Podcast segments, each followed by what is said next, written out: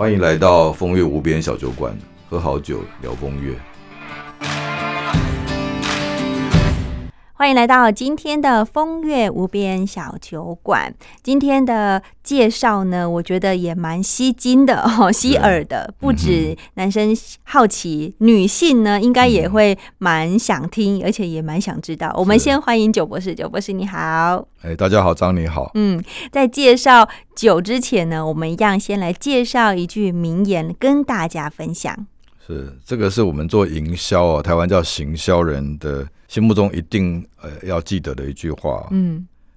叫做选择正确的市场啊，所以这句名言叫做选择正确的目标市场是成功的关键，嗯，啊，那那这其实我们在做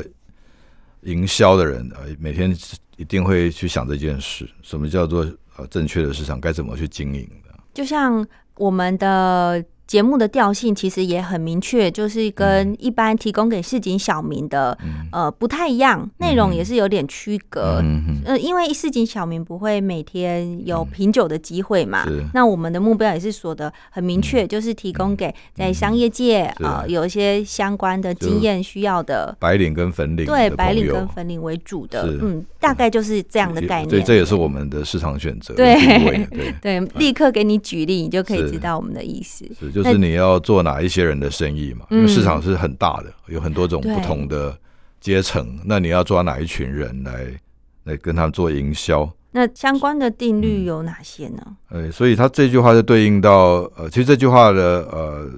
嗯缘起是一位营销学的大师哈。我想，呃，如果你做营销人，你绝对不会说自己没听过，说了你会会引起很多的躁动，就是你不能不知道这个人啊，这个人是营销的。神的啊，神级的大师叫呃，菲利普科特勒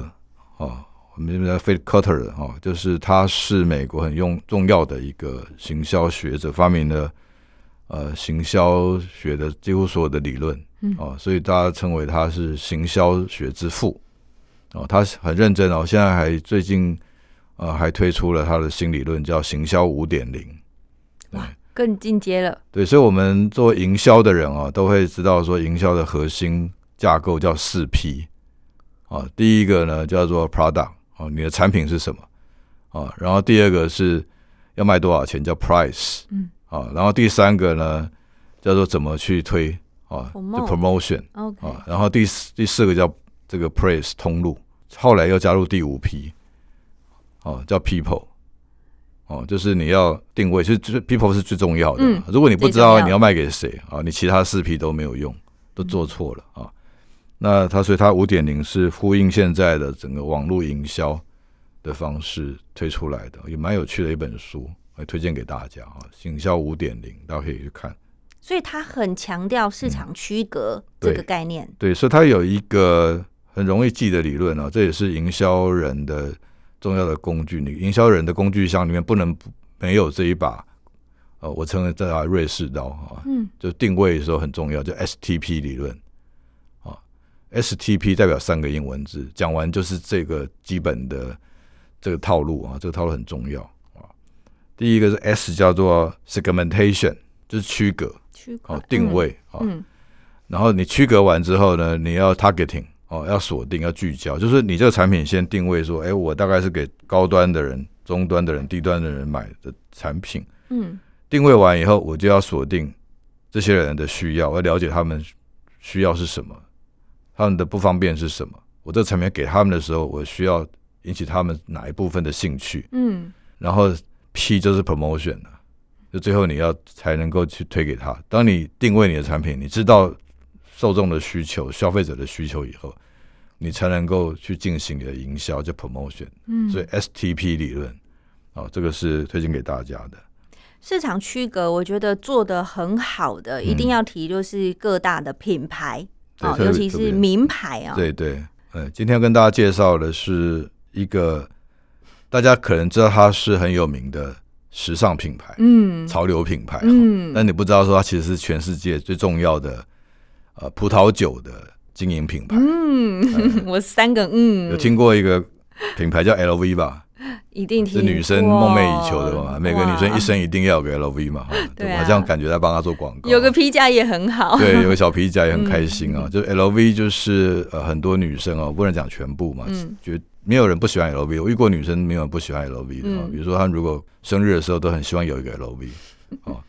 然后呃当然越限量越好。嗯，那 LV 集团就是全世界最有影响力、最重要的奢侈品集团。啊，因为它是用 LV 皮包起家，是啊。那你知道 LV 集团的全名叫什么吗？这个我知道，我终于有知道了，叫做 LVMH。对，那你知道 MH 是哪两个英文字代表吗？都不知道，对不对？啊，这两个英文字全部都是酒，而且是呃，当时他并购的时候最贵的酒，都是奢侈品等级的，所以它就是定位在一个最高端的奢侈品集团，才叫 LVMH 嘛。LV 就 Louis Vuitton 就是做皮包的，大家都知道。然后 M 呢叫 Moet Moet 熊洞做香槟的，哦哦，就莫莫爱香槟，我不知道怎么翻啊，在台湾这我们都叫莫爱熊洞。然后 H 呢叫 Hennessy，也是一个酒，是白兰地最贵的白兰地，叫 Hennessy，哦，百之一了哈。然后还有比较贵最贵的，跟像路易十三了哈，那那个是人头嘛 r e m a r t i n 的，嗯。那所以 L V 再加上莫埃熊洞香槟，再加上 Hennessy 白兰地，就建构起全世界最把全世界最贵的奢侈品集合在一起，不断的去并购，嗯，啊，并购全世界，它到目前全世界最贵的酒庄都被它几乎都被它买走了，哇，啊，所以它最贵的香槟也被它买走了，嗯，然后连呃中国也有很多烈酒，啊，比如说一支叫文君酒也被他买走了。嗯啊，所以这个是一个全世界很有名的、很有影响力的奢侈品集团，然后它的定位就是刚刚讲的超高端，最贵的都在我这里，它就只有这个定位而已。就你可能买那个白兰地，但是其实你买的就是 LV 的产品，对，你间接买到 LV 的产品了。对对，你不知道，就是他们的股票是融在一起的，嗯，公司股价啊都是来自于这些所有奢侈品的贡献。那今天跟大家分享，就是说这个它这个定位啊，其实就是实践刚刚说的，它只做高端的，嗯，而且它高端到什么程度啊？它还不能去容许自己去买低端的品牌啊，因为它会降低它的价值。它只抓市场里面最有钱、最有影响力的一批消费者。这个其实得到一个效益是，它有很多外溢的效果，就它不只是得到呃钱的营收，它卖这些贵的。奢侈品、高端的奢侈品的时候，它当然是获利相对毛利是高的，但是它得到了很多是钱得不到的价值，比如说它的消费者 全部是管理每一个社会的呃统治阶级，佼佼者，对，它是统治阶级在用的产品，所以他喝的酒也是统治阶级在喝的酒，他把自己的定位已经经营超过钱无法买到的这样的格局，